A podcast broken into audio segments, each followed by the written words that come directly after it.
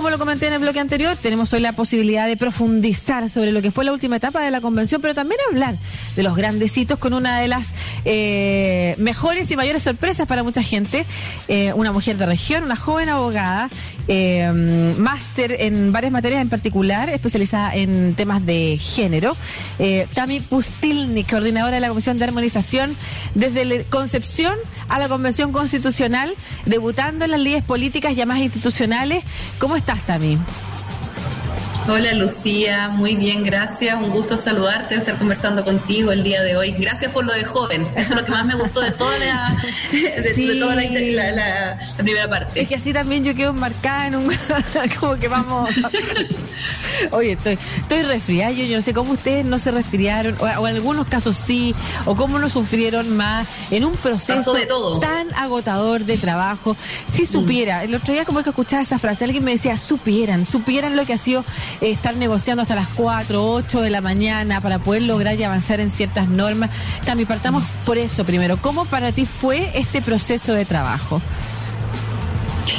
Fue un proceso bien complejo. Eh, yo estoy muy agradecida, estoy muy contenta, por supuesto, por, por, el resultado, no solo porque en algún momento se pensaba que no lo íbamos a lograr. O sea, en un tiempo tan acotado, eh, de un órgano tan representativo que venía y que sigue existiendo una crisis social eh, tan profunda, eh, era, era complejo llegar a, grandes acuerdos, como lo que efectivamente tenía que lograrse con los dos tercios en el Pleno. Entonces, yo la verdad es que creo que efectivamente fue un proceso complejo, eh, pero que logró, su cometido. Nuestro objetivo era el 4 de julio de este año 2022 presentar una propuesta de nueva constitución a la ciudadanía y no solamente cumplimos en cuanto a forma, sino que en cuanto a fondo, Lucía, o sea, el texto que nosotros estamos presentando y que va a ser eh, plebiscitado el 4 de septiembre es un buen texto, es un texto que establece una, que profundiza la, democracia, que, establece ciertas bases para disminuir las desigualdades que tenemos en el país y que por lo tanto me tiene muy satisfecha. Qué importante lo que tú señalas, porque tú estás lejos de representar lo que en la convención se ve como uno de los, como alguno de los extremos. Eh, alguna gente identifica los extremos con las izquierdas, cuando eh, realmente hay grupos que no pertenecen necesariamente a lo que entendemos ideológicamente como izquierda, pero que sí pudieran estar eh, por avanzar en ciertas materias que esta constitución avanza, em, sobre todo en temas que, que son los más eh, como nuevos, los más innovadores en materia constitucional, que tienen que ver con, por ejemplo, los pueblos originarios, que tienen que ver con temas medioambientales. En el otro extremo también vemos a, una, a convencionales que no quisieron nunca participar de este proceso, que siempre han estado en contra de que este proceso se realice y de alguna manera tampoco contribuyeron en el diálogo eh, con la posibilidad de llegar a acuerdos que incorporaran distintas miradas. Tú perteneces a independientes no neutrales, o sea, no estás en ninguno de esos espacios y para ti esta constitución es un buen texto, es una buena constitución que aborda eh, los problemas entonces que se estaban poniendo sobre la mesa a la hora de avanzar en un proceso constituyente. Entonces, ¿de qué manera tú también eh, entiendes, o más que entiendes, respondes a quienes dicen que esta constitución, primero, es un mal texto?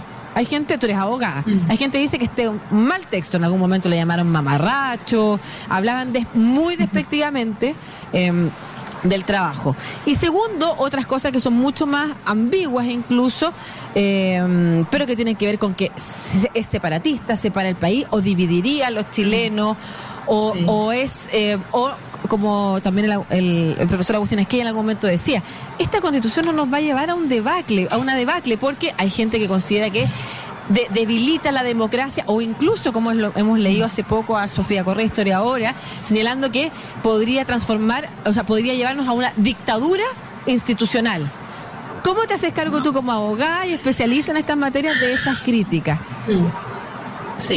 Bueno, yo creo que en términos generales, de nuevo reiterar, este es un texto que robustece nuestra democracia y que busca sentar bases para la disminución de las desigualdades. Y no lo digo yo solamente como convencional, como abogada eh, eh, especializada en temáticas de derechos fundamentales o de derechos humanos, sino que también es importante decir, Lucía, que diversos constitucionalistas, tanto nacionales como expertas o expertos internacionales, han revisado el texto constitucional, la propuesta de nueva constitución, y han dicho que es un buen texto. Por mencionar algunos, Roberto Gargarela o Tom Ginsburg, que yo particularmente en la Comisión de Armonización como coordinadora me pude reunir con él y él decía todas las virtudes que tenía este texto constitucional. ¿Es perfectible? Por supuesto que es perfectible, pero es un buen texto y te podría dar tal vez tres razones principales por qué yo creo que es un texto que se hace cargo de, de, problemas que tenemos actualmente en el país, los problemas de concentración del poder. O sea, la propuesta de nueva constitución establece un sistema presidencial atenuado donde el Congreso además va a contar con herramientas que permitan una deliberación política mucho más amplia, sin exclusiones y donde también se mantienen muchas atribuciones del órgano ejecutivo. Entonces, eh, también se, en, esta misma desconcentración del poder, ¿cierto? Eh, se introducen una serie de mecanismos de democracia semidirecta que van a permitir incorporar a la ciudadanía en el proceso de toma de decisiones, algo que hoy, ¿cierto? En nuestro país está muy limitado y por eso yo te decía que primero se robustece la democracia desconcentrando el poder y desconcentrando el poder no solamente en el sistema político, sino que también desconcentrando territorialmente el poder, que eso nos lleva a nuestro segundo gran problema en el país el centralismo, ¿cierto? Y por lo tanto la propuesta de nueva constitución avanza hacia una descentralización no solamente política, sino que también fiscal efectiva, y no solamente a nivel regional, sino que también a nivel local. Y eso, eh, desde un punto de vista, yo creo que es uno de los aspectos más innovadores que trae la propuesta de nueva constitución porque se hace cargo y responde una de las principales demandas de las regiones. Y el tercer gran problema que tenemos actualmente, ¿cierto? Y que, y que, y que, se, y que tenemos en la, en la Constitución actual es, la es el insuficiente reconocimiento de los derechos económicos, sociales y culturales. Y en ese sentido, entonces, la propuesta de nueva Constitución, particularmente en materia de derechos sociales, avanza de una forma significativa hacia lo que es un Estado social y democrático de derecho que supera ¿cierto? Esta idea de Estado subsidiario que no interviene en la prestación de bienes sociales básicos como son la salud, la educación o la seguridad social y por lo tanto esto de forma progresiva y por supuesto siempre dentro de los límites presupuestarios del Estado, ¿cierto? Que muchas veces te decían cómo se financia esto, por eso se habla de la progresividad de los derechos, va, va a permitir disminuir las desigualdades en el acceso a estos bienes básicos de, eh, sociales. Entonces, y si me permites un bonus track, si me permites un bonus track, no solamente los problemas de, concentración de poder, los problemas de del centralismo o de la, insuficiencia de reconocimiento de derechos sociales, sino que el bonus track es también respecto de los problemas ambientales. O sea, este borrador es una constitución marcada con una fuerte eh, orientación ecológica. Y esto se aprecia en la regulación de las aguas, en la introducción de nuevos derechos ambientales, en el reconocimiento de los, derechos de la naturaleza, de la crisis climática y además de la creación de una institucionalidad que pueda hacer operativa estos derechos. Entonces, y, y yo me entusiasmo ahora que te lo cuento porque tiene muchas virtudes este texto. Por supuesto, como te digo, perfectible. Por supuesto que hay cosas que no me gustan o que consideraba que tal vez no eran necesarias ponerlas en la Constitución. Pero de ahí a decir que esto es un mal texto, o como bien dices tú, un mamarracho, o lo que se ha dicho que va a, a, separar el país, ¿cierto?, en pedazos, como se ha dicho, es completamente opuesto a lo que tiene el texto, la propuesta de nueva constitución. Mm, qué interesante lo que señalas, claro. Y, yo me imagino además que esa visión del, del, es perfectible o yo quisiera que hubiera habido estas cosas o que no hubiera habido otras es parte de lo que sucede cuando hay un debate democrático con distintas miradas, porque tú hubieras querido o hubieras considerado que estas cosas no eran necesarias ponerlas. Hay otros que hubieran considerado probablemente que les hubiera gustado que estas otras cosas no estuvieran. O sea, es, es, ¿tú consideras finalmente que el resultado, el texto, es finalmente el encuentro de diversas miradas políticas o tú crees que es lo que otras personas han señalado que es un, texto de las izquierdas del país?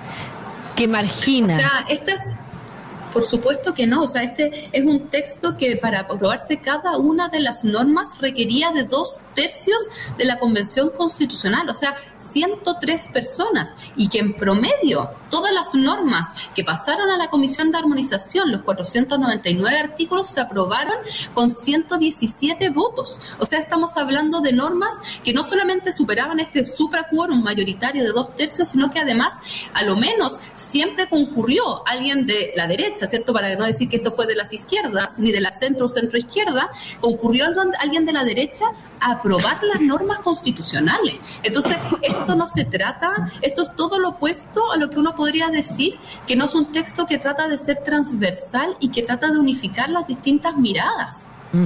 Y tú tuviste la oportunidad también, yo decía, debutando en las líderes políticas porque te has dedicado a la academia, ¿no es cierto? También te has dedicado a asesorar en espacios políticos con estas miradas que tú tienes de las materias que te importan, ¿no es cierto? Género, como tú decías, derechos fundamentales, derechos humanos.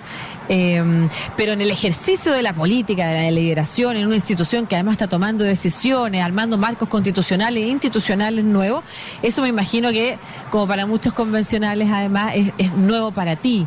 Em, y tuviste esa oportunidad de, eh, de observar de que es posible y de que existió realmente en este proceso intercambio de visiones que existe esta idea de que un grupo fue excluido. ¿Tú viste que efectivamente ese grupo o parte de ese grupo que sí estaba dispuesto concurrió en conversaciones, eh, como tú decías, no solamente con sus votos, sino que además tuviste la oportunidad tú misma de intercambiar ideas, juntar puntos de vista?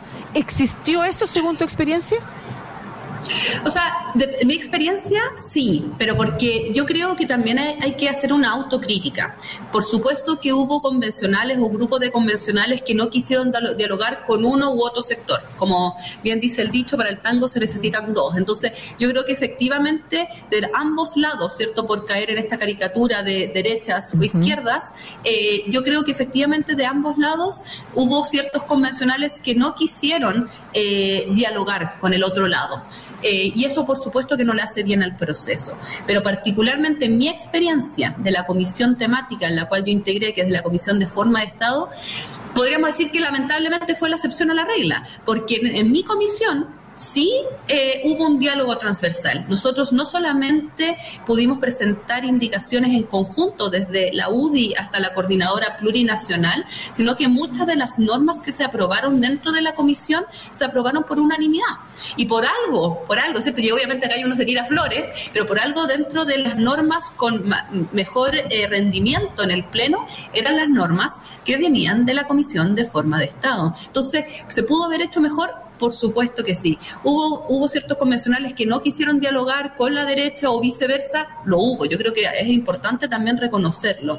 Eh, se hubiese, tal vez la autocrítica que una hace, ¿cierto? Tal vez por la autoexigencia que yo tengo, haber insistido más, haber tratado de que, este diálogo realmente se, fuera transversal en todas las comisiones. Ojalá, por supuesto que así hubiese sido, pero decir que esto es una, es una, una propuesta constitucional que no eh, incluye todas las miradas, me parece que es incorrecto. Eh, también me gustaría que eh, pudieras abordar, estamos hablando con Tami Postilnik, eh, convencional del Distrito 20, ¿no es cierto?, en la, en la ya clausurada Convención Constitucional que encabezó la coordinación de la Comisión de Armonización y, mm, y, que viene desde Concepción, cuando digo Distrito 20, desde Concepción específicamente, abogada.